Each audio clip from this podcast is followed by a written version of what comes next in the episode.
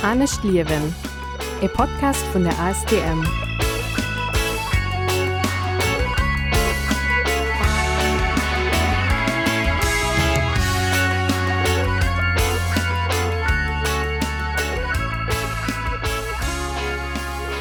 Willkommen bei Anne Stierwen, dem Podcast von AS Thermann zum Arbeitsmann Klimabündnis Lettzeburg an Radio Ara. Mein Name ist Cedric Reichel. Ich bin ganz froh, erst für die dritte Saison von diesem Podcast begrüßen zu können. Ja, mir geht schon die dritte Saison. Und auch diese Saison äh, werden wir hauptsächlich interviewen, haben wir ganz interessante Gäste. A für die Sendung von der neuen Saison habe ich mit Dalia Bengana angeladen. Dalia Bengana ist eine Architektin und hat frisch ganz viel zum Beton an äh, senger Konferenz äh, an dem Kader Lützburg war huet geheescht le Beton en question les alternatives au Beton. An äh, Martin Schwätznech op Fraseich äh, iwwer de Beton, iwwer Sand, iwwer Alternativen an och iwwer eis aderweis äh, Architektur zu denken an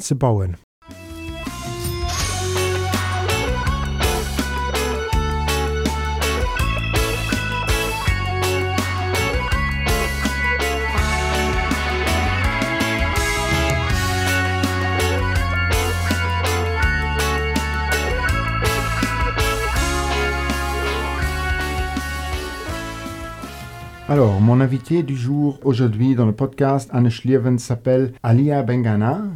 Bonjour. Bonjour. Merci euh, de votre visite, euh, pour votre visite. Euh, alors, vous êtes au Luxembourg dans le cadre d'une conférence et d'un brunch talk organisé par le LUCA, Luxembourg Center for Architecture, ensemble avec le CETIM et l'ASTM, intitulé Les alternatives au béton. Est-ce que c'est correct? Exactement. Euh, merci de vo euh, pour votre visite. Est-ce que vous pouvez nous parler un peu euh, de votre quotidien? Pourquoi est-ce que vous êtes ici? Quelle est votre préoccupation actuelle? Alors, j'ai été invitée par la STM.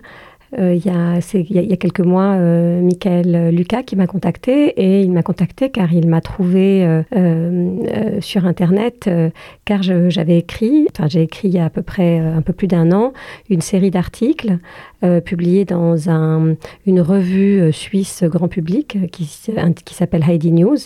Et euh, la série d'articles était intitulée euh, Béton, euh, virgule, la fin d'une ère, point d'interrogation. Et donc cette, euh, cette série d'articles que j'ai écrit euh, euh, fait partie d'un ouvrage qui a été publié il y a un an, qui regroupe mes articles, les articles de Claude Bechtold et Antoine Harari sur le problème du sable. Et donc dans ces articles, on, alerte sur les conséquences à l'échelle mondiale de la surutilisation du béton. Euh, à peu près euh, 80%, euh, 80% de ce qui se construit dans le monde euh, se construit en béton. Euh, moi, je suis architecte, donc moi, je, connais bien le béton. Et en fait, il m'a fallu beaucoup d'années pour vraiment le questionner. C'était vraiment une habitude. Et puis, il y a 12 ans, 12-13 ans, euh, j'ai vraiment eu un, comment dire, une espèce de, de, pas de révélation, mais un, comment dire, comme un choc. Et je me suis vraiment dit que c'était incroyable. D'abord que je ne sache utiliser qu'une seule matière euh, à laquelle on m'avait formé. Et lorsque j'ai compris euh, très tardivement, je trouve, après la fin de mes études, quelles étaient les conséquences, j'ai eu envie d'écrire là-dessus, et pas pour les architectes, mais pour le grand public. Euh, et donc voilà, c'est comme ça que, que Michael m'a connue, et, et donc il m'a invité pour cette conférence. Et aujourd'hui, euh, j'ai une activité qui est multiple, on va dire. Donc, euh, jusqu'à il y a encore quelques années, j'étais juste architecte. Donc, j'avais une agence et je faisais beaucoup de rénovations, choses comme ça. Et, euh, et j'étais assez insatisfaite dans mon travail parce que ça faisait des années que j'essayais vraiment de construire autrement, c'est-à-dire d'utiliser d'autres matières, euh, euh, des matières euh, renouvelables qui stockent le carbone, tout ça. Et j'étais toujours face à des murs un peu partout. Et donc, j'ai eu un moment de grande crise et je me suis dit que je pouvais plus faire, ce métier comme ça. On va bien sûr parler des alternatives au béton à la fin du podcast. Je crois que d'abord, on doit vraiment définir le problème. Déjà, est-ce que c'est vraiment un problème? Parce que si moi je pense au béton, je crois le béton, c'est aussi l'élément phare de l'architecture du XXe siècle. Est-ce que c'est quelque chose de négatif? Est-ce que notre monde euh, aurait évolué d'autres façons si on n'aurait pas eu le béton au XXe siècle? Alors, euh, déjà, ce qui est très intéressant, c'est de, de comprendre, c'est que le béton, un peu sous une autre forme, existe depuis l'Antiquité. Donc euh, les Romains euh, euh, avaient inventé une forme de, de, béton, un, béton un peu différent, avec une formule un peu différente. Euh, donc juste pour donner une, définition assez rapide, le béton c'est quoi? C'est du ciment avec du gravier, des granulats et de l'eau. Euh, le ciment, c'est quoi? Le ciment, c'est du calcaire et de l'argile qui sont chauffés euh, à 1450 degrés pendant 18 heures dans des fours rotatifs. Et euh, cette matière, en fait, c'est une matière vraiment magique parce que c'est une matière qui permet une prise hydraulique. C'est-à-dire, en gros, on mélange ce ciment avec de l'eau, il y a une prise, et donc ça veut dire qu'on fait un moule, mmh. et avec ce moule, on fait ce qu'on veut. Donc oui, c'est la matière du XXe siècle, même si elle a été inventée il y a très longtemps. Et oui, le monde qu'on a aujourd'hui serait certainement très différent si on avait continué à construire euh, en pierre, euh, en briques, voilà. Moi, il y a un truc que je dis souvent, je dis en fait, en gros, notre siècle, euh, le siècle précédent, c'est le siècle de la matière liquide. C'est-à-dire, en gros, c'est un siècle où on a voulu se faciliter la vie. Le plastique, le pétrole, le béton, c'est des choses qui sont liquides et avec lesquelles on fait ce qu'on veut. Euh, donc, euh, donc, en voulant se faciliter la vie, on a construit ce monde avec beaucoup, beaucoup de béton et beaucoup de plastique, beaucoup de pétrole. Alors, vous me demandez ce que c'est un problème? Oui, c'est un problème parce que jusqu'il y, y, a à peu près deux siècles, on construisait avec des matières euh, locales et ces matières locales, elles étaient toujours démontées euh, pour fabriquer autre chose. Euh, par exemple, toutes les villes se sont construites sur les ruines des villes précédentes. On démontait les bâtiments en bois pour faire d'autres bâtiments en bois avec. Avec le béton, ce qui s'est passé, c'est que eh ben, on a fabriqué des choses qui se démontent plus. Euh, donc en gros, on a fabriqué des architectures qu'on pensait être extrêmement durables dans le temps et qui le sont moins. Ça, je pourrais vous expliquer pourquoi. Et surtout, on a fabriqué euh, des architectures qui se détruisent et ensuite qui finissent en décharge. Donc oui, ça fait une très très grande différence. C'est vraiment un vrai tournant dans, dans la manière de, de fabriquer le monde. Moi, j'ai vécu pendant beaucoup d'années dans, dans les pays euh, post-soviétiques. Et bien sûr, pour moi, là, je pense immédiatement aux Khrushchevchi, les, ouais. les, les, appartements qui étaient en fait euh, pleins de béton, qui ont donné, ben, qui étaient primordial à la croissance et aussi euh, à la possibilité de, euh, des populations euh, de ces pays de trouver un logement. Autrement, il y avait la crise après Staline, son Khrushchev et, euh, et aussi son changement dans l'attitude, dans sa vue d'architecture pour vraiment la rentabiliser, pour donner l'accès plus facile, ça n'aurait pas été possible. Sans le béton. Sans le béton. Oui. Alors, euh, alors c'est vrai que la politique de Khrouchtchev, elle est, très intéressante. Moi, j'avais lu un article qui racontait que euh, un des premiers discours qu'il a donné euh, juste après son, comment dire, son arrivée au pouvoir, c'est un article qui a duré des heures, comme il avait l'habitude de faire, où il a parlé du béton comme la matière qui allait sauver l'Empire soviétique. Alors, c'est vrai que comme c'est une matière liquide, c'est une matière qui permet de construire rapidement. Euh, même si quand même il faut savoir qu'à l'après-guerre en Europe, on a commencé par euh, construire des logements en pierre. Mmh. Euh, et donc euh, c'est à partir des années 50-60 que on s'est rendu compte que le, le béton en tout cas allait vraiment permettre une reconstruction extrêmement rapide. Alors juste pour revenir à Khrouchtchev, euh, tout ce qu'ils ont en fait ce qui est très intéressant avec l'empire soviétique c'est qu'ils ont mis en place des politiques de béton préfabriqué. Donc la préfabrication du béton a permis euh, de, en tout cas de, de proposer des logements extrêmement rapides, bien au-delà euh, de la de l'URSS dans tous les pays euh, qui étaient autour euh, de l'URSS et pas uniquement. Parce qu'en fait moi par exemple je suis algérienne et près de chez moi j'ai grandi avec des bars faites sur les principes des euh, en fait les Khrouchtchoba je crois que c'est un mélange de ça veut dire c'est un mélange de bidonville et Khrouchtchev. C'est ce que, ce que les gens comme ça les ont appelés. Donc il faut dire aussi l'image que ça a euh, dans le dans l'ex-empire soviétique. On, associe quand même ces logements qui certes ont permis de loger beaucoup de gens à des logements qui se qui ressemblent à des bidonvilles de béton. Et en plus de ça le, comment dire l'empire le, soviétique a, a, a offert euh, des usines de préfabrication à des pays comme cuba comme le Chili. Donc en fait, le modèle d'habitation euh, extrêmement rapide euh, de l'URSS, c'est euh, existe également au Chili, etc. Alors, c'est bien, c'est pas bien? Je sais pas. Enfin, il y a un moment, il faut loger, d'accord? Donc à cette époque-là, il fallait aller très vite. Aujourd'hui, le problème, c'est que euh, à l'époque, on pensait que le béton durerait des années. Mmh. Voilà. Euh, on n'avait pas tellement anticipé le problème du vieillissement de la matière. Euh, on n'avait pas anticipé le fait que l'association, parce qu'en fait, comme j'expliquais tout à l'heure, le béton, tout seul, sans métal, ça peut durer très longtemps. Mmh. D'accord? On a inventé en, au 19e siècle l'association du métal et du béton parce mmh. que on a apporté une matière qui amène les propriétés que n'a pas le béton, c'est-à-dire la traction, c'est-à-dire le béton il est très bien à la compression, c'est-à-dire quand euh, il fonctionne très bien mmh. euh, pour les efforts euh, verticaux et pas bien pour les, les, efforts horizontaux. Donc grâce à cette invention, on a fait des ponts, on a fait le monde dans lequel, dans lequel on est aujourd'hui. Mais en même temps, le fait qu'il y ait du métal, eh ben, ça, ça absorbe le CO2 de l'atmosphère et ça rouille. Donc si vous regardez, par exemple, je ne sais pas si vous êtes déjà allé à Cuba, si vous voyez l'état euh, de, comment dire, des logements fabriqués sur les modèles de béton préfabriqué euh, euh, russes, c'est une catastrophe. C'est vraiment une catastrophe. Donc, en fait, on, a le, comment dire, euh, on n'a pas anticipé certains problèmes.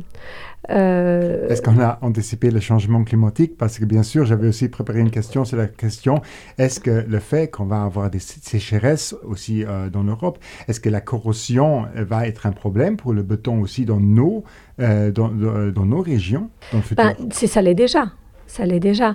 Euh, par exemple, le, comment dire, le, bon, le pont de Gênes qui s'est qui s'est écroulé en 2018, euh, c'est dû à un, comment dire à, un problème de corrosion euh, et surtout au, fait qu'on n'a pas suffisamment entretenu ce pont. on n'en parle pas, mais aux États-Unis, il y a des ponts qui, et des barrages qui s'écroulent chaque année. En fait, ce qui se passe, c'est qu'on a compris que le béton armé exposé aux intempéries, c'est très important cette, euh, euh, de, préciser ça, parce qu'un béton armé protégé, il peut durer très longtemps. Un béton non armé, mhm. il dure des siècles. Mhm. Euh, par exemple, la, le Panthéon de Rome, c'est le c'est deuxième siècle après Jésus-Christ. c'est arrivé jusqu'à nous en parfait état, ça, parce que c'est pas armé. D'accord? Donc, euh, on a déjà ce problème euh, partout en Europe parce qu'on euh, a construit nos infrastructures il y a à peu près 60-70 ans. Il y a des pays qui investissent beaucoup d'argent pour les, rénover. Par exemple, en Suisse, il y a un pourcentage des impôts de, tous les citoyens qui est dédié à l'entretien des infrastructures. en Italie, eh ben, euh, pas suffisamment. Et il y a des problèmes, euh, il y a beaucoup de problèmes sur les infrastructures italiennes parce qu'on a beaucoup utilisé le béton euh, en, Italie à partir des années, 50-60. Et donc, c'est déjà un problème partout en Europe. je vais seulement revenir à quelque chose que vous avez mentionné déjà. Vous avez comparé le béton au pétrole et au plastique. C'est-à-dire, moi, je comprends un peu comme un matériel qu'on croit être disponible pour toujours et duquel tout notre système économique, notre croissance est, dépendante. Je me rappelle qu'il y a 10, 10, ou 20 ans, dans l'école, on m'a dit, oui, le problème avec le pétrole, c'est que c'est une, euh, une, ressource euh, terminable. Oui, oui. Une, oui. une ressource qui n'est pas à l'infini on ne m'avait pas dit qu'il y a encore d'autres problèmes avec le pétrole. Ça, j'ai appris après. En fait, le seul problème qu'on m'a dit, oui, ça va se terminer. On doit trouver des alternatives. Mm. Avec le béton, c'est vraiment... On peut vraiment comparer que c'est quelque chose qui, qui, euh, qui va se terminer comme euh, l'exploitation du pétrole, non? Non.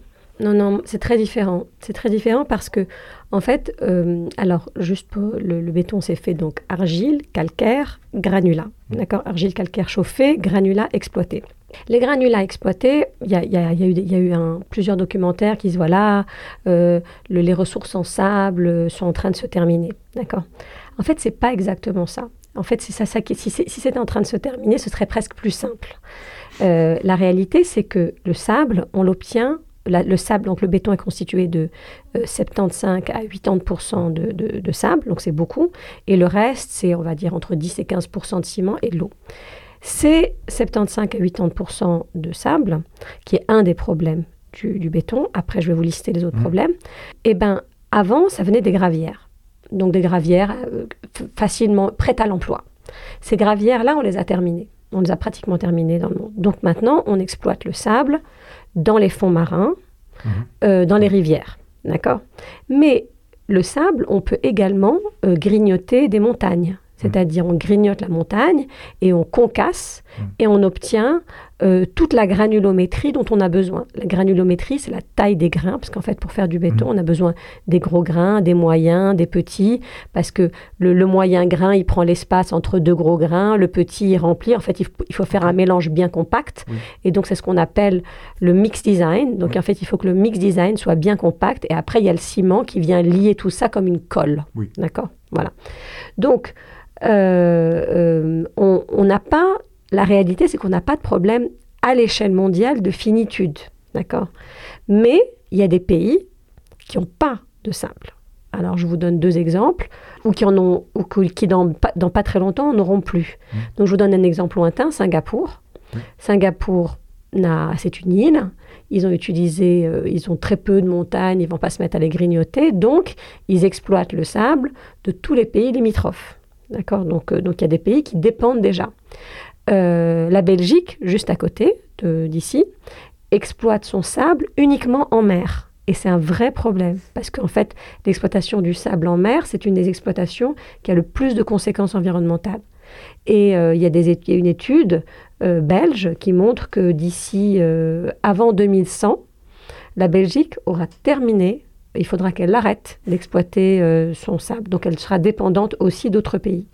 Donc à l'échelle mondiale, non. Euh, localement, dans certains pays, oui.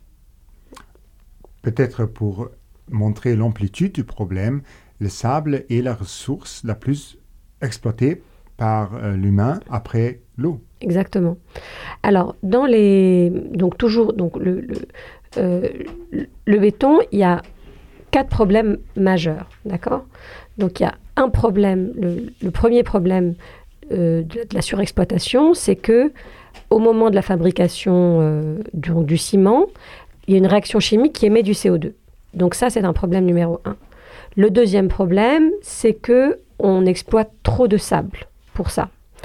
Euh, le troisième problème, c'est que euh, euh, on, on doit le démolir, d'accord? Et euh, le quatrième problème, c'est qu'il n'est pas si durable que ce qu'on pensait. Donc, si on prend le problème euh, du sable, euh, eh ben, le sable, à cause de, cette surconsommation de béton, c'est devenu la ressource la plus exploitée au monde après l'air. En fait, si on prend dans l'ordre, dans les ressources à l'échelle mondiale, il y a l'air, ça c'est grâce auquel on vit, on a l'air, l'eau, après il y a le sable, et si on regarde le, le, le, produit manufacturé, fabriqué, le plus fabriqué au monde, c'est quoi? C'est le béton qui arrive juste après. Donc les, les, les deux premières, c'est des ressources brutes et le troisième, c'est... Donc on est vraiment dans, comment dire, un... c'est en, en, anglais, on dit the elephant in the room, c'est-à-dire c'est énorme oui. et en fait, on n'en parle pas tellement que ça. Non, on ne parle pas du fait qu'en fait, le béton est responsable pour entre 6 ou 7 des euh, gaz à effet de serre mondial. C'est oui. plus même que, euh, euh, que le trafic euh, aérien. Exactement. En fait, ça dépend des études. Euh, en fonction des études, il y a, il y a, moi je, je, je, connais plusieurs études. Il y a une étude anglaise de la Chatham House qui, qui, met, qui euh, arrive même à 8% de, de... Comment est-ce que ce, ce chiffre se compose? Écoutez, en fait, ce qu'on regarde, oui. on regarde surtout, euh, avant tout, on regarde la quantité de ciment produite dans le monde. Et euh, cette quantité de ciment, euh, elle correspond à euh, un, comment dire, un certain nombre enfin, de, de, de, tonnes de CO2. Donc, en gros, euh, euh, on va dire pour, pour une tonne de ciment, c'est 800 kilos équivalent de CO2. Donc, euh, comme on fabrique dans le monde 4 euh, milliards euh, de tonnes de ciment par an. 4 milliards de tonnes de ciment Ouais, par an. Ok. Ouais, ouais, c'est euh, donc voilà, ça va, ça va très vite. J'ai lu dans un article, il y avait euh, cette semaine, il y avait dans Le Monde un article sur les marchands de sable. Il y, a, il y avait le nombre de qu'il faut 30 000 tonnes de granulats pour un kilomètre d'asphalte. Oui, oui, c'est énorme. C'est énorme parce que l'asphalte, euh, ici au Luxembourg, on voit les autoroutes quand même, ça s'utilise beaucoup. Oui. En fait, euh, euh, le, le, le, problème aujourd'hui, c'est que euh, on, on, utilise, en fait, on a besoin du, en fait, on a besoin du sable pour tout. Il y a, je, je, en Suisse, j'ai rencontré un peu le, le, spécialiste un peu mondial du sable à l'ONU. Il s'appelle Pascal Peduzzi. Et c'est quelqu'un qui est très important euh, parce qu'il a fondé euh, à Genève l'Observatoire mondial du sable. C'est très récent, ça fait que euh, deux ans qu'il a mmh. réussi à mettre ça en place. Euh, et ça fait une dizaine d'années qu'il alerte sur ce problème. Et l'ONU n'a comment dire n'a mentionné ce problème que depuis 2019. Oui, dans, il y a voilà, rapport là, oui. Voilà, il y a eu le rapport 2019 puis le rapport de 2022. Euh, et en fait, le sable, c'est un peu le héros euh, méconnu ou inconnu sur lequel est fondée notre société. On a besoin pour euh, plein de choses, pas uniquement. Bah alors c'est sûr que c'est surtout pour la construction, la construction, les routes, les bâtiments, euh, les mortiers, euh, voilà. Mais on a besoin aussi pour plein d'autres choses, le verre, les panneaux solaires, les détergents. Je crois que c'est aussi important de mentionner. En fait, 70% du sable sont utilisés dans la construction, mais les 30 euh, l'autre pourcent, c'est pour l'informatique, la cosmétique C'est ça, informatique, cosmétique, détergent, euh, panneaux solaires, verre, euh, voilà. Et donc, en fait, ce qui se passe aujourd'hui, c'est que pour toutes ces choses-là, on utilise principalement du sable de première extraction. D'accord, on n'est pas, bien. voilà, c'est-à-dire c'est un sable qui est pas, qui ne provient pas de recyclage. Mmh. D'accord? Donc, donc aujourd'hui, euh, par habitude et parce que on en a encore quand même pas mal, on est encore dans une euh, comment dire, c'est un peu comme euh, la politique qu'on a sur le fait qu'on va acheter un grille-pain, jeter un grille-pain, voilà. Et ben c'est un peu la même chose, c'est qu'on a encore beaucoup de sable, donc on se dit pas encore, ben tiens c'est précieux, donc il faut qu'on trouve des solutions pour utiliser par exemple du sable qui provient de recyclage. On, et on est vraiment au tout début, oui. en fait, euh, des politiques de, comment dire, de, de matières premières provenant euh, du recyclage. Par exemple, en Hollande, euh, ils n'ont pas beaucoup de sable, et en Belgique aussi. Et donc, ils réfléchissent beaucoup à comment faire pour apporter des solutions qui proviennent du recyclage et pas d'extraction première. Et est-ce que là, il y a vraiment du potentiel? Euh... Oui, il y a du potentiel. Il y a réellement, euh, il y a réellement du potentiel. Alors, par exemple, euh, tous les pays se sont mis, enfin tous les pays, tous les pays, euh, on va dire un peu, qui peuvent, comment, qui peuvent financer oui. de telles études le font. Oui. C'est pas tellement le cas encore des pays du Sud global, parce que, comment dire, il y a, il y a tel, on n'est pas encore, en, on n'est pas encore dans ces réflexions là. Euh, on, on, surexploite le sable parce qu'il y en a encore, etc. Mais, mais moi, je pense que ça va, ça va arriver très vite parce qu'il y a déjà des pays euh, de l'Afrique de l'Ouest, etc., qui réfléchissent aussi à, à des manières alternatives de, construire pour pas tout le temps, euh, pour pas utiliser ou qui mettent des politiques en place, comme c'est le cas en Inde et tout, même si ça marche pas encore très bien. Mais en tout cas, oui, il y a de comment dire, de, de réelles possibilités pour euh, intégrer, pour, pour arriver dans des systèmes circulaires. Euh, je vous donne par exemple un, un exemple. Euh, en France, il y a un projet qui s'appelle Recy Béton, euh, qui, qui travaille depuis 5-6 ans à utiliser euh, des granulats recyclés provenant de, du recyclage dans le mélange du béton, plutôt que d'utiliser que des granulats de première extraction. Alors, pour le moment, c'est le tout début et les réglementations ne les aident pas beaucoup. Donc, euh, on appelle béton recyclé un béton qui a 5% euh, de granulats recyclés. Donc, c'est vraiment un peu ridicule. Mais c'est en train d'augmenter. Ça va arriver à 20, 25, etc. Euh, Zurich, la ville de Zurich, est vraiment à la pointe de cette politique-là. Elle est vraiment en train de montrer l'exemple. Parce qu'ils l'ont écrit dans la Constitution. Euh, ils font des bétons avec 30% de granulats recyclés, voire euh, même plus. Euh, le nouveau musée Kunsthaus a été fabriqué pratiquement uniquement avec du béton qui contient des granulats de recyclage. Mmh. Donc, euh, certes, c'est une avancée. C'est pas suffisant, à mon avis, mais c'est une avancée. Bah, J'ai bien sûr aussi euh, lu qu'il y a beaucoup euh, d'acteurs dans l'industrie qui disent que c'est possible de produire du béton d'hiver. Alors ça, c'est encore compliqué. Quelles ça. sont là les conditions? Est-ce que Ouais. ça commence déjà de nouveau euh, pour utiliser pour les, euh, pour les fours euh, seulement de l'énergie euh, on va dire, verte euh, Oui, alors, alors ça c'est bon, ça c'est un peu, on- comment dire, c'est quelque chose d'un peu compliqué parce que en fait, ce qu'il faut comprendre, c'est que là, en ce moment, on n'y est pas encore. C'est un peu comme lorsque, pour vous donner un exemple, les cigarettes, les, les cigarettes. Il y a un moment, toute l'industrie de- des cigarettes a dit ah ben maintenant on fait des cigarettes light. Euh, bon, ça faisait pas une grande différence, mais c'était une manière de beaucoup communiquer sur le fait qu'on allait faire quelque chose de light. Alors là, il faut, en tout cas les, les- les cimentiers, ils ont compris qu'il faut qu'ils investissent, que c'est fini euh, l'époque de on fait ce qu'on veut et on vend beaucoup et on fait beaucoup de profits et de toute façon tout le monde l'achète.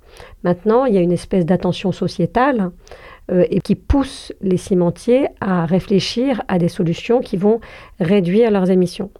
Alors, les bétons verts, qui pour le moment sont pas verts du tout, euh, c'est hum, c'est ça, c'est-à-dire qu'il y a plusieurs manières. La manière numéro un, c'est que tout à l'heure je vous disais, vous avez du ciment et des granulats. Et le ciment, la fabrication du ciment, émet beaucoup de CO2. Oui. Donc en fait, il faut arrêter de faire du béton qui a 10-12% de ciment pur, s'appelle avec du clinker, s'appelle le clinker, cette matière qui émet du CO2, et il faut mettre d'autres matières dedans qui Mm. vont permettre de faire un calcul qui va baisser. Oui. D'accord? Donc, aujourd'hui, par exemple, euh, les, les- par exemple, Holcim Lafarge, ils ont un, euh, un béton qui s'appelle EcoPact. Ils disent Ah, c'est le béton le plus vert du marché.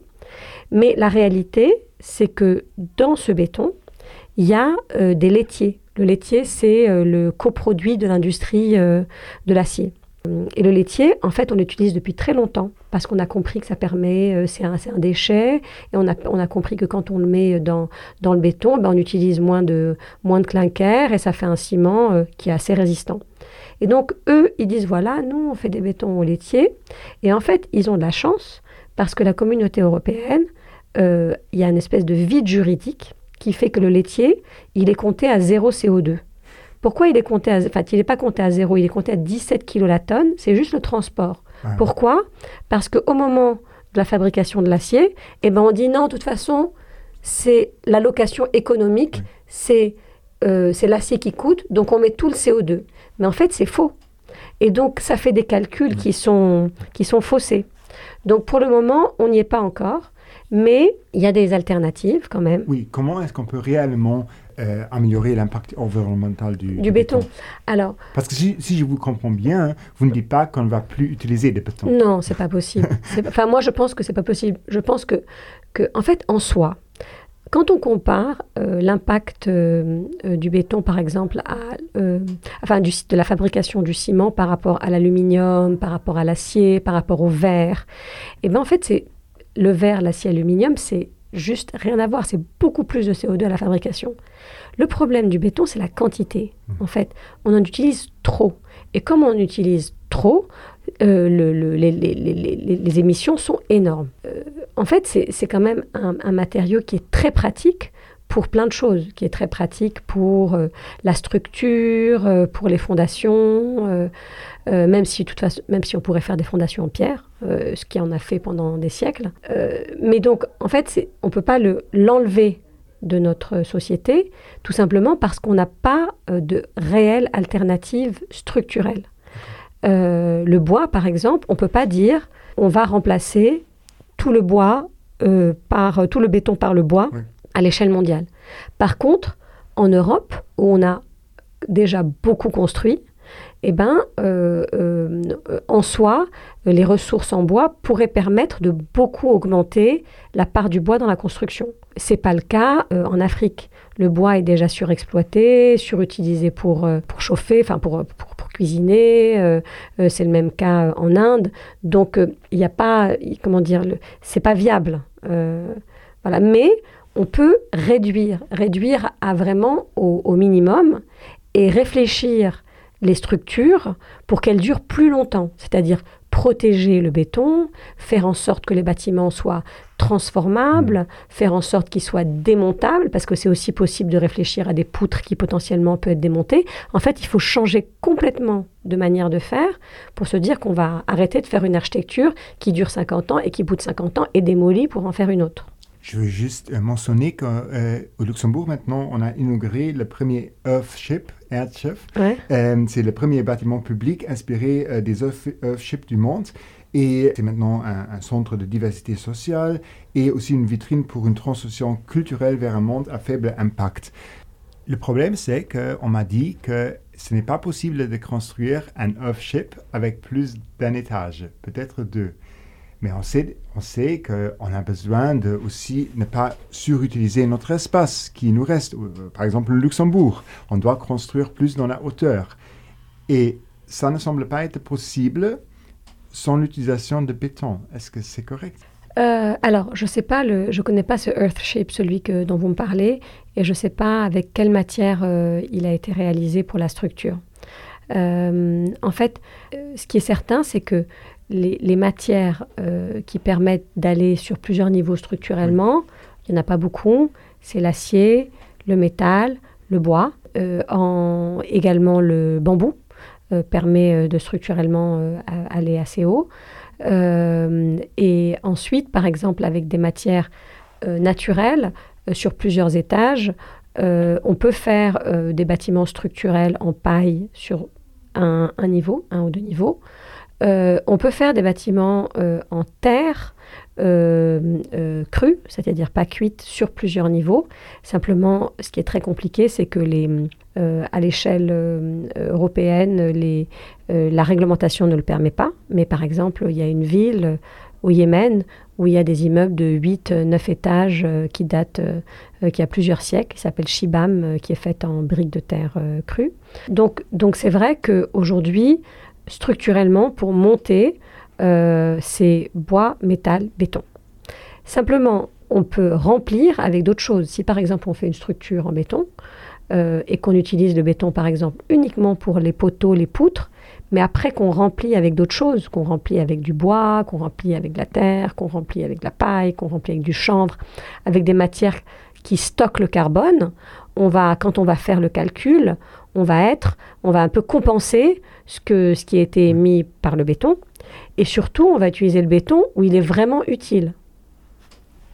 Une dernière question sur le sable, parce qu'on a maintenant déjà euh, mentionné d'autres thématiques, commencé à euh, parler euh, sur d'autres thématiques, mais euh, il y a le livre de Kieran Pereira qui est la première à vraiment écrire des, des, euh, des, des livres sur l'utilisation du, sable dans le monde, Sand Stories. Et euh, une chose que j'ai pas bien compris, peut-être vous pouvez m'expliquer, elle a, elle a écrit qu'en fait, par exemple, si on prend une ville comme Dubaï, qui a été construite dans les 30 dernières années, euh, avec beaucoup de béton, euh, qu'on ne pouvait pas utiliser le sable qui existe là aux Émirats. Oui. Pourquoi? Alors, en fait... Euh, euh... Parce que moi, moi je croyais qu'il euh, y a un proverbe euh, arabe qui dit il y a deux choses qui sont infinies dans le monde, c'est le temps et le sable. Le temps et le sable. mais, ce n'est pas le cas, il semble. Oui, alors, donc comme je vous disais tout à l'heure, ce qu'on appelle le mix design dans le béton, c'est-à-dire euh, imaginez un, vous avez un, un bol, dans ce bol, vous mettez d'abord des gros cailloux, après, vous mettez des moyens cailloux. Les moyens cailloux, ils vont aller entre les espaces. Et après, vous mettez du sable qui va venir remplir tous les espaces. Mmh. Et comme ça, vous avez quelque chose de bien pacte, comme on dit en anglais, donc bien compact. Et après, vous mettez le ciment. Et, et donc, pour que tout ça, que ça tienne, il faut que ça ait un peu des angles, vous voyez, pour que tout, tout capte. Si on met du sable du désert, en fait, le sable du désert, il, voilà, il est rond, il a été roulé par le vent. Et donc, en fait, dans ce mix design, ça ne marche pas. Donc, en fait, ce qui est complètement fou, c'est que Dubaï, euh, qui, est, qui est littéralement dans le sable, a importé du, du sable par euh, bateau entier d'Australie euh, pour pouvoir se construire.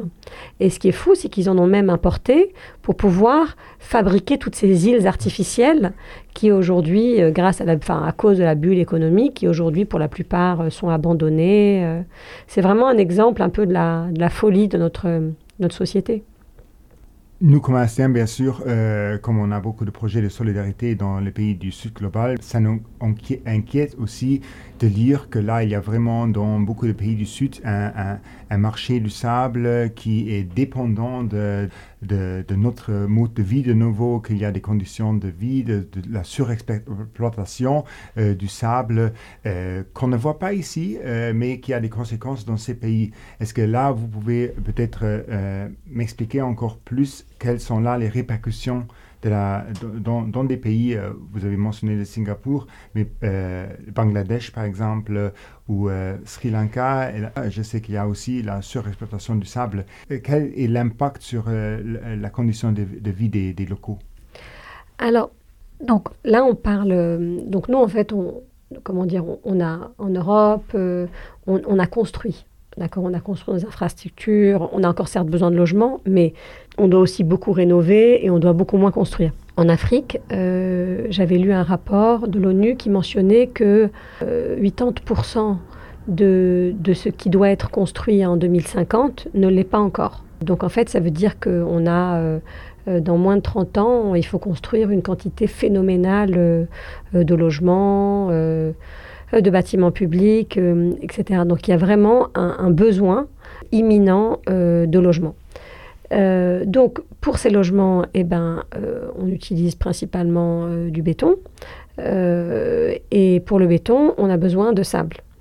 Et donc en fait, on a, on a une sorte d'économie parallèle qui s'est constituée dans pratiquement, on va dire, tous les pays du monde, où on a le sable qui est acheté à, des, comment dire, à des mafias locales euh, qui exploitent un sable souvent qu'ils n'ont pas le droit d'exploiter. Donc, euh, euh, donc ça veut dire sur les plages, euh, dans les rivières, euh, en mer. Et ce sable-là, eh ben, en fait, c'est une source de revenus Euh, pour euh, des familles euh, qui, qui ont besoin de vivre. Euh, donc en fait, c'est un vrai serpent qui se mord la queue parce que euh, les gouvernements commencent à se rendre compte que lorsqu'on exploite du sable sur une plage, eh ben, la plage, au bout d'un moment, elle est détruite. Euh, par exemple, c'est le cas du Maroc. Au Maroc, euh, le Maroc a complètement fondé une partie de son économie sur le fait de faire venir des retraités euh, d'Europe de, de, pour leur offrir un meilleur cadre de vie, mmh. moins cher, mmh. euh, pour et puis en fait, près de plages. Et, et ces plages-là, elles sont détruites pour construire les maisons mmh. euh, qui ensuite vont être habitées euh, par euh, ces retraités européens. Donc, donc on est vraiment dans un, comment dire, dans des situations un peu absurdes. Mais, mais surtout, ce qui est très compliqué, c'est que euh, toute une partie de la population riveraine euh, de ces plages ou des rivières euh, s'est mis à exploiter le sable de manière informelle et à le vendre, enfin le vendre rien du tout euh, à des espèces d'intermédiaires euh, euh, qui, exploitent ces communautés pour ensuite être vendus aux industries. Voilà. Donc, donc en fait, ce qui est compliqué, c'est qu'il y a eu une économie qui s'est fondée là-dessus avec la, le, le, la bulle immobilière et que empêcher des gens de l'exploiter, c'est enlever en tout cas euh, du, travail euh, à des familles qui euh, se sont mis à vivre uniquement de ce vol de sable, on va dire. Voilà. Euh, donc, ça, c'est une conséquence, euh, c'est un, un problème, c'est un véritable problème. Euh, mais l'autre problème aussi, c'est que par exemple, on va dire ces, comme ces, ces sortes de, mafias qui se sont mis à, par exemple, à surexploiter du sable en rivière dans certains pays, dont par exemple certaines populations étaient complètement dépendantes, par exemple, de, le, de la pêche. Pareil, je pense au Cambodge, euh, par exemple, près des mangroves, il y avait toute une population qui était complètement euh, dépendante de l'exploitation du crabe. Et le fait euh, d'enlever massivement le sable dans les mangroves, eh ben, ça enlève un habitacle, euh, ça augmente la turbidité de l'eau. Augmenter là, ça veut dire qu'en gros, c'est comme si vous vous retrouvez dans une sorte de, c'est comme si vous étiez dans un sirocco, c'est-à-dire un espèce de, comment dire, de, et non être humain. Si on est dans une espèce de tempête de sable, eh ben, on n'arrive plus à vivre.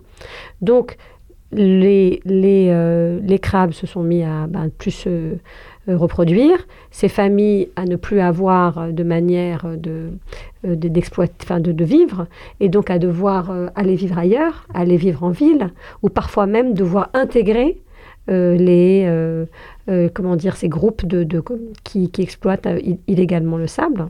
Euh, et puis surtout, ça a encore d'autres co conséquences, parce que lorsqu'on va exploiter de manière euh, complètement effrénée euh, le sable dans ces rivières, à proximité des mangroves au Cambodge, eh ben ça enlève la protection contre les tsunamis. C'est-à-dire qu'en gros, euh, on, on attaque euh, la mangrove parce qu'on lui enlève, un, on lui enlève un, une sorte d'habitacle.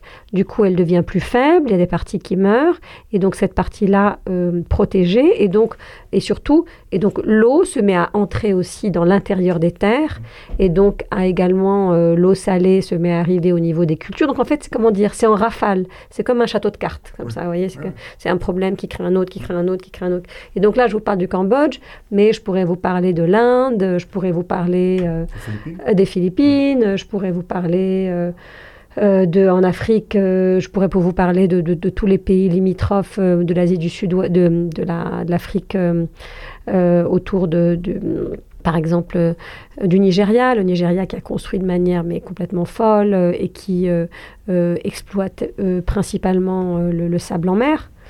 Et encore un autre problème, ça c'est vraiment parce qu'en fait il y en a plein. Ben, le, le Nigeria, ça m'intéresse aussi parce que peut-être c'est un bon exemple aussi pour l'export de notre mode de vie et de notre mode de construction oui. euh, qui a ses limites dans les pays euh, africains. Alors, le Nigeria, c'est intéressant à plein des égards. Déjà, euh, le Nigeria, c'est quand même le pays où il y a l'homme le plus riche euh, d'Afrique, euh, Dangote. Et Dangote, c'est qui? C'est un cimentier. Et donc, c'est très intéressant que, en fait, aujourd'hui. Dans le Times, c'était intitulé euh, Le milliardaire du béton quelque chose. Ouais, peut-être, peut-être. Euh, il, a, il a fait la une du Forbes. Oui. Voilà, il a fait la une du Forbes. C'était quoi the, the Richest Man of Africa ou un truc yeah. comme ça. Voilà. Et, euh, et donc, en fait, ce qui est intéressant, c'est qu'au niveau du statut, le, le, le béton, aujourd'hui, enfin, depuis, depuis un siècle, en fait, c'est symbole de modernité et c'est symbole de solidité, solidité et modernité. Et aujourd'hui, c'est aussi symbole de réussite oui. euh, pour l'Afrique. Donc en fait, ce qu'on a exporté, euh, c'est un peu ce, ce modèle-là. D'accord? Euh, Alors, en, au Nigeria, on, on, exploite de manière aussi effrénée du sable en mer, euh, dans les rivières, euh, sur les plages. Donc tous les problèmes que je vous ai dit tout à l'heure, ben, ils sont également valables. Moins de pêche, euh, les côtes qui sont qui s'érodent, les plages qui disparaissent, la biodiversité, comment dire, impact sur la biodiversité, etc. Donc ça c'est un problème. Et en plus de ça, il y a un autre problème dont je vous ai pas parlé, c'est que lorsqu'on exploite du sable donc dynamique, c'est ça le dans des eaux salées, il faut le laver. Mmh. Et euh, le laver, ça veut dire utiliser plus d'eau. Et donc d'eau qu'on n'a pas toujours. Et donc souvent, l'action de faire, euh, de, de, laver le sable, eh ben, c'est un peu bâclé, c'est fait un peu rapidement. Euh, et donc en fait, on fait un béton qui va être encore moins durable parce qu'en gros, on amène du sable, on amène du sel dans oui. La, la, structure. Et donc, en fait, le, le, pro le processus de corrosion mmh. qui est assez lent, euh, eh ben, il va être accéléré. C'est-à-dire qu'en gros, on fait des bétons qui vont durer encore moins longtemps parce que les fers vont être attaqués, euh, euh, etc. Donc, alors, sur le modèle, ce qui est assez compliqué, c'est toujours de... Moi, je me souviens une fois en, à quelqu'un au Maroc, je lui avais dit, mais c'est fou, vous avez, cette, vous avez encore les savoir-faire de construire en terre. Euh, pourquoi euh, euh, C'était quelqu'un qui, qui, était un maçon, qui m'avait formé, et il m'a invité chez lui. Et, et, chez lui, sa maison, elle était en béton, elle était en parpaing. Il faisait très chaud dedans alors que les maisons en terre, il y a une régulation de la, comment dire, de, de, de l'hygrométrie, il y a également de l'inertie. C'est assez frais, une maison en terre. Et, je lui dis, mais c'est fou, pour, pourquoi tu as construit ta maison en béton? Et il m'a répondu, nous aussi, on a le droit à la modernité. Euh, donc, euh, donc euh, il ne faut pas nous tenir, il me dit, parce que bon, moi, même si je suis algérienne, il me, il m'associait à une européenne. Il me disait, vous, les Européens, vous ne pouvez pas prétendre qu'on n'évolue pas. Et donc, en fait, euh, ce qui est quand même euh, assez, assez fou, c'est que le, ciment euh, et le, béton représentent l'accès à la modernité. Et donc, arriver aujourd'hui, comme on dit par exemple, enfin arriver aujourd'hui et, dire non mais vous vous rendez pas compte, c'est au niveau en tout cas des, des mentalités, il y a un vrai travail qui doit être fait. En fait, il faut pouvoir montrer qu'on peut réutiliser les modes de construire plus anciens avec une manière plus contemporaine, un peu comme le fait l'architecte euh, Francis Kéré, euh, euh, qui est du Burkina Faso, qui a gagné ce prix, le Pritzker Prize. Merci beaucoup de mentionner parce que Lia Bengana, vous êtes au, Luxembourg aussi dans le cadre d'une conférence organisée par le LUCA et l'ASTM, dans le cadre d'une exposition Far Away So Close dans le LUCA, Luxembourg Architecture? Ouais, la, Luxembourg Center for Center Architecture. For Architecture. J'ai oublié un mot.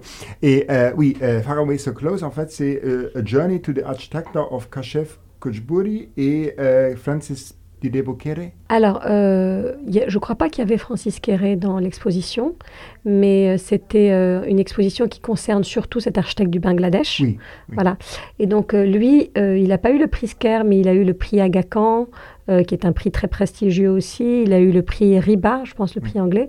Donc, lui, en fait, c'est un architecte assez incroyable qui construit quand même pas mal en béton mais, et qui construit beaucoup en briques de terre euh, cuite. Mmh. Voilà, en briques de terre cuite. Et qui a également euh, quel, un bâtiment qui est, qui est exposé en euh, bambou. Et donc, lui, en fait, cet architecte, il est, à mon avis, particulièrement intéressant pour euh, sa manière de, comment dire, de, de s'intégrer à un site, de se protéger des intempéries, de proposer une architecture assez intemporelle. Euh, euh, c'est quand même c'est un, un, architecte à mon avis qui, qui est vraiment euh, extrêmement doué et sensible. Alors, par rapport à Francis Kéré, qui est cet architecte du Burkina Faso, donc euh, euh, Francis Kéré, lui, il essaye de beaucoup plus introduire des matières pour présentes localement pour réduire également aussi la quantité de béton. Euh, j'ai l'impression qu'il y a un peu moins cette volonté chez l'architecte du, du cet architecte du, du, Bangladesh, parce que quand même la, la brique, c'est un, une matière qui émet beaucoup de CO2 aussi euh, à sa fabrication, et, et, et c'est une matière qui brûle aussi, euh, enfin qui utilise beaucoup de ressources en bois, parce qu'en fait euh, les, les, les, fabriques locales de briques euh, sont, sont, sont, toutes utilisent beaucoup de bois, donc en fait ça va très vite, ça fait quand même pas mal de déforestation. La différence, c'est que la brique potentiellement on peut la réutiliser, mmh. d'accord, quand on va démonter le bâtiment. Par contre, quand on la met en œuvre avec du ciment, mmh. eh ben, c'est plus difficile de la réutiliser. Donc je ne sais pas tellement si dans le, comment dire, le travail de cet architecte du Bangladesh, il y a une réflexion sur le devenir de ces bâtiments, euh, euh, sur le, le, démontage, etc., euh, qui, à mon avis, aujourd'hui est une réflexion qui, qui est assez fondamentale. Euh, on ne peut plus tellement se permettre de dire bon, bah, je vais faire un bâtiment pour 50 ans et puis il va être démoli, même si c'est encore le cas de ce qui est fait en ce moment. Mais, mais, en tout cas, moi, j'enseigne dans, dans, plusieurs universités et je vois bien les étudiants. Les étudiants, ils ne veulent plus ce mode, cette société-là. Euh, cette société où on fabrique des choses pour les, les ils sont dans une ils ont envie qu'on qu leur enseigne autre chose à mon avis il y a une espèce de comment dire de change, enfin, de volonté de changement de la jeune génération qui, qui doit pousser les plus anciens également à, à, changer de manière de faire. Je suis très content qu'on va définitivement finir avec quelque chose de positif et euh, un espoir pour le futur, parce que dans ce podcast, on traite beaucoup de problèmes, comme le sable. Euh, mais maintenant, on parle encore euh, des alternatives au béton, parce que oui. finalement, vous avez dit que le béton, déjà, on va l'utiliser encore, on doit l'utiliser beaucoup moins, peut-être aussi du béton différent qui a moins de calcaire et tout ça, ça j'ai bien compris. Mais est-ce qu'il y a vraiment des alternatives concrètes aussi, notamment dans, par exemple, les pays du Sud, où on doit quand même, vous avez dit qu'on va construire beaucoup dans les euh, mmh. décennies euh, prochaines, on a besoin de logements, mais oui, comment est-ce qu'on peut éviter euh, qu'ils reproduisent nos erreurs? Alors, il y a des alternatives. Comme je vous disais, en fait, on peut remplir euh, les, les, bâtiments qui sont faits avec une structure béton ou une structure bois, quand, quand on a le bois, avec d'autres choses. Alors, on peut remplir avec quoi? On peut remplir avec des matériaux à base de fibres. Euh, les matériaux à base de fibres, en fait, ils stockent le carbone mmh. avec la photosynthèse quand ils poussent. Et en fait, ce carbone, il est emprisonné euh, et il reste là jusqu'à la fin de vie. D'accord? Et à la fin de vie, si par exemple on brûle, eh ben, entre-temps, il y a la même matière qui a poussé. Mmh. Donc en fait, ça compense. Donc, euh, c'est quoi ces matériaux? C'est la paille, euh, alors la paille, ce qui est bien, c'est qu'on n'a pas besoin de faire pousser de la paille pour la, pour la construction, parce qu'en fait, on utilise le blé et c'est euh, le coproduit. Il y a une grosse partie qui est utilisée pour refertiliser les sols et il y a une autre partie qui n'est pas suffisamment exploitée. Donc la paille, ça peut être utilisé en isolation, ça peut être utilisé pour construire des bâtiments jusqu'à deux étages. Dans le Earthship, dans le Earthship mentionné, euh, euh, et, et on a utilisé beaucoup de paille. Voilà. Et aussi du chanvre. Et du chanvre aussi. Oui. Voilà. Donc, euh, donc la paille, euh, ou en remplissage, et à ce moment-là on peut monter plus haut, ou alors en structurel, et à ce moment-là on peut faire deux étages, mmh. c'est une vraie alternative et on en a beaucoup. Euh, ensuite, on a du chanvre. Le chanvre, on en a pas mal en Europe. Et le chanvre, en fait, on peut utiliser ou la fibre pour isoler, ou alors la, paille de chanvre. Cette paille de chanvre, on la mélange avec de la chaux et on peut la projeter dans une structure en bois ou même la préfabriquer, la mettre dans une structure en béton. Et ça fait une isolation qui en plus est perspirante et qui également euh, permet de réguler l'air intérieur. Donc on peut avoir un bâtiment fait en, en chaud chanvre peut être plus frais et ne peut peut-être ne pas avoir besoin de euh, d'être climatisé, euh, etc. Donc ça, c'est des alternatives très euh, présentes en Europe. Après, il y a plein d'autres alternatives. On peut isoler avec du miscanthus, c'est un peu comme de la paille. Euh, de blé, on a également euh, tous les résidus euh, de, la, de la production du riz. En fait, on fait beaucoup de riz dans, dans certains pays et il y a ce qu'on appelle la coque qui est autour du riz, c'est la balle de riz, on la brûle. Et bien celle-là, elle peut être utilisée dans des caissons en bois pour isoler, elle peut être mélangée avec de la chaux, voilà, donc ça c'est encore... Donc en fait, il y a beaucoup de ressources oui. qui ne sont pas suffisamment exploitées, oui. qui proviennent de l'agriculture qui sont des coproduits. En fait, il faut bien se dire que il ne faut pas faire pousser des choses pour la construction. Parce que si on fait pousser des choses pour la construction, on rentre dans le même problème que les bioénergies. Oui, oui, voilà, voilà. En fait, il faut utiliser ce qu'on a déjà et qui n'est pas exploité. Oui. Donc ça, c'est fondamental. Pour vous donner un autre exemple, en Afrique, il y a beaucoup de rivières, euh, de fleuves, qui euh, euh, souffrent d'une plante invasive qui s'appelle le tifa, oui. qui pousse trop vite et qui euh, vraiment ennuie beaucoup les agriculteurs parce que ça arrive jusque dans les champs, etc. Et le tifa, en fait, c'est extrêmement solide. Si on le coupe, on peut faire avec des toitures, on peut le mélanger avec de la terre et faire des panneaux pour faire des planchers. On peut faire des panneaux pour faire des cloisons. Donc en fait, euh, il y, y, y, a un projet qui s'appelle Tifa, Tikao au Sénégal, qui est vraiment pour l'exploitation d'une euh, plante invasive, c'est-à-dire euh, transformer un problème en ressource. Euh, ben, il y a la terre. Euh, la terre, c'est vraiment euh, une solution à portée de main, parce que c'est vraiment ce qu'on a sous les pieds. Et il y a encore beaucoup de pays en Afrique et dans beaucoup d'autres régions dans le monde où il y a quelques personnes qui ont les, qui ont les savoirs. Et potentiellement, jusqu'à deux, deux étages, on peut même se avoir très très peu de béton. Le béton, ça peut être par exemple pour renforcer les angles, mmh. pour euh, faire une porte si on veut pas faire un arc. Et là, il y a une euh, association dans toute l'Afrique de l'Ouest qui s'appelle la voûte nubienne, qui aide à la construction exclusive en terre dans beaucoup de pays d'Afrique de l'Ouest.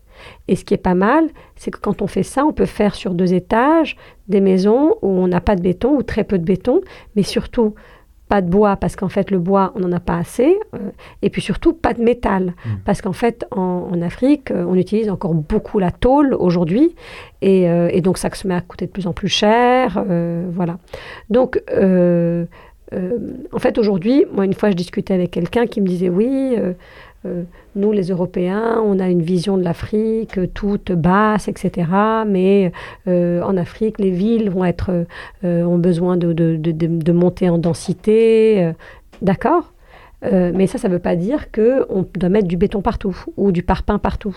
Euh, ça, ça peut être qu'on va utiliser vraiment le béton pour euh, les endroits où on a vraiment besoin et qu'on peut développer euh, toutes sortes de matériaux et sur, euh, euh par exemple moins de verre aussi parce qu'en fait mettre du verre partout dans un comment dire dans des, des maisons de plusieurs niveaux dans des pays où il fait très chaud ça veut dire énormément apporter de, de climatisation.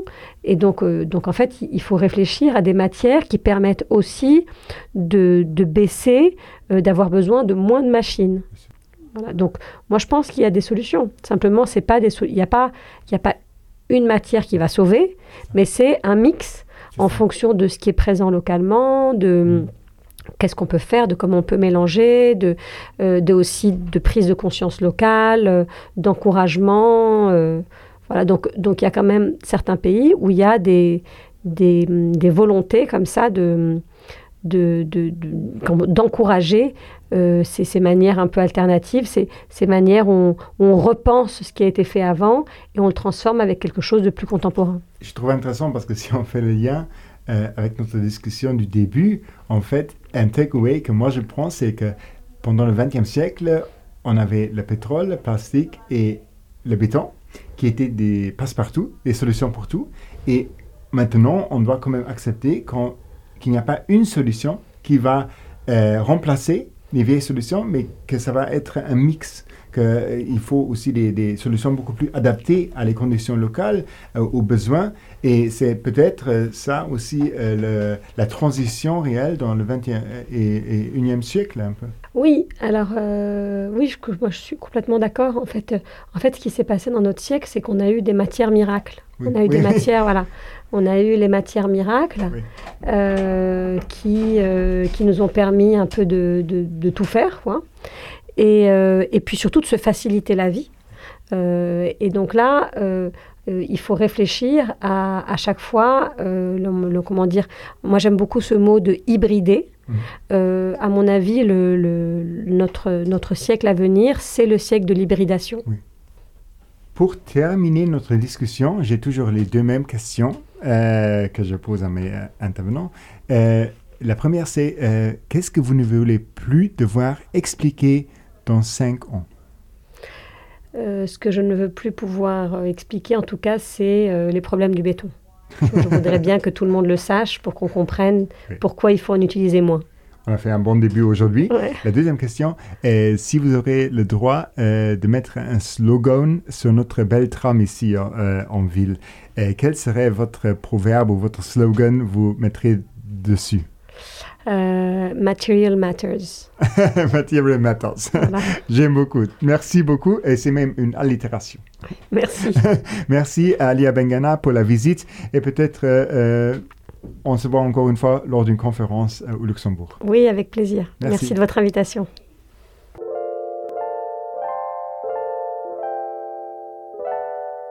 Epikultur Mam an. A mir sicher zu Schluss von Emotionen kom an du hast natürlich bei mir im Studio wei all Saison an alle Episode natürlich dann Müller vom City Moin an. Moin Cedric. An du bist von Anfang dabei. Die dritte Saison echt Episode äh, für die dritte Saison. An äh, du bist noch immer beim allen ne? Du du ich immer noch über, ja genau du immer viel über Bücher ne? An jo an ich bleibe noch dabei ja. Na gut gut gut. Äh, Mön über Bitterhaut geschwarz an über Sand. Äh, mhm. du zu als Papaya.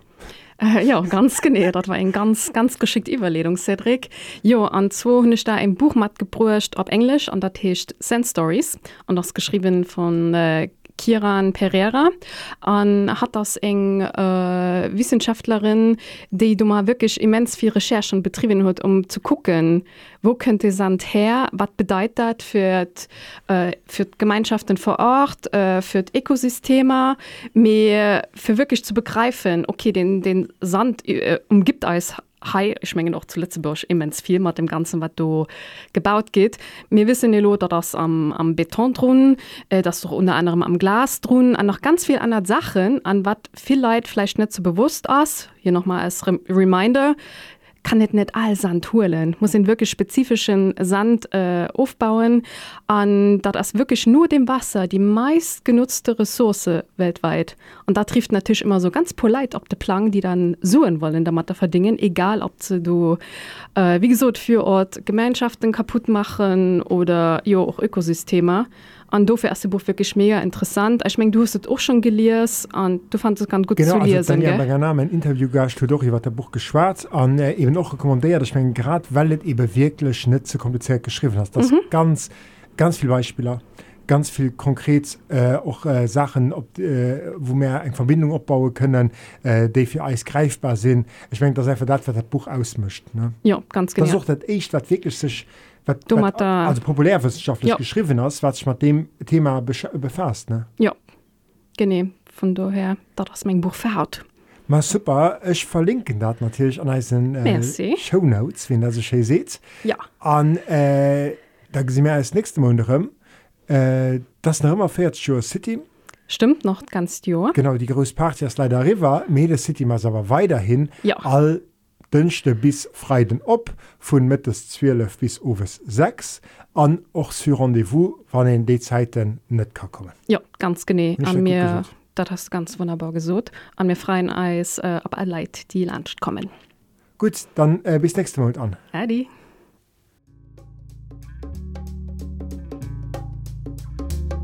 Dat waret fir dëse Mon vu Mengegerseits. Anne Schliewe get produzéiert vun ASTM an Summenarbeg mat Radio Ara an dem Klimawindnis Lützebusch. Dir kennt Di aktuell folech auch immer op der Website vu Radio Ara lausren an Roflöden. ASTM fan Dir auch op Facebook an Instagram anzielech an ASTM.lu. Froen a Kommentaren zu aktueller Sendung kën Di gre richten un podcast@astm.lu. Mein Nummer Sedi Kreichel, Merse fir Nolauusren a bis die nächste Käier. An Denktrunner, Think Global, Act Local.